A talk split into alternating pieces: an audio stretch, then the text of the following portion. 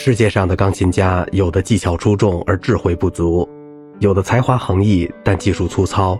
而莫里斯·罗森塔尔却是一位集天才、智慧和高超技巧于一身的钢琴大师。他是李斯特晚年众多学生中最杰出的人物之一。1862年12月18日生于波兰的利沃夫。在师从李斯特之前，他有过两个重要的老师：肖邦的早期学生米库里和李斯特的学生约瑟菲。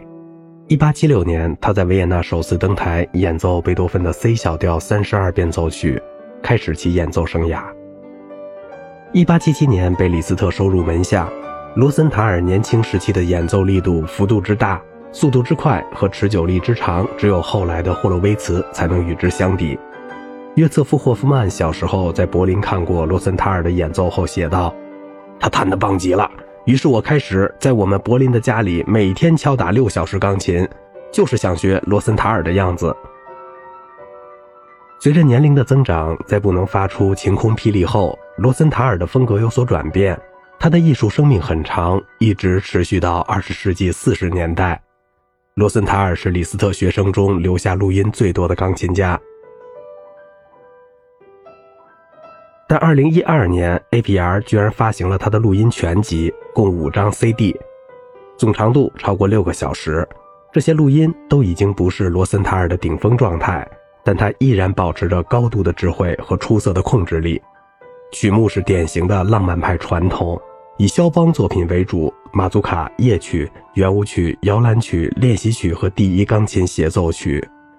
除此之外，还有李斯特的《爱之梦》、维也纳小夜曲。匈牙利狂想曲第二号，德彪西《水中倒影》，阿尔贝尼兹的《特里亚纳》和钢琴家本人所作的著名小品《蝴蝶》，以及两首施特劳斯的圆舞曲《蓝色多瑙河》、《维也纳狂欢节》。肖邦第一钢琴协奏曲录制于1930年，那时的罗森塔尔已经接近古稀了，他的技术丝毫没有衰退的迹象，对钢琴具有绝对的控制力，音色优美，分句清晰。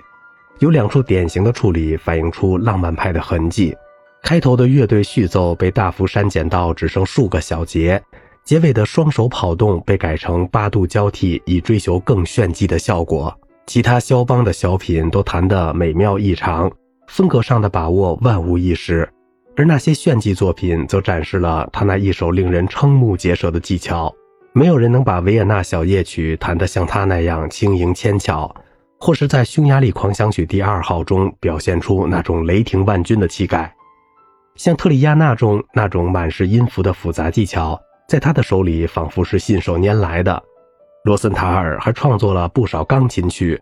多数已经被时代所湮灭了，只有钢琴小品《蝴蝶》至今仍然被钢琴家用来演出和录制唱片。好了，今天的节目就到这里了，我是小明哥，感谢您的耐心陪伴。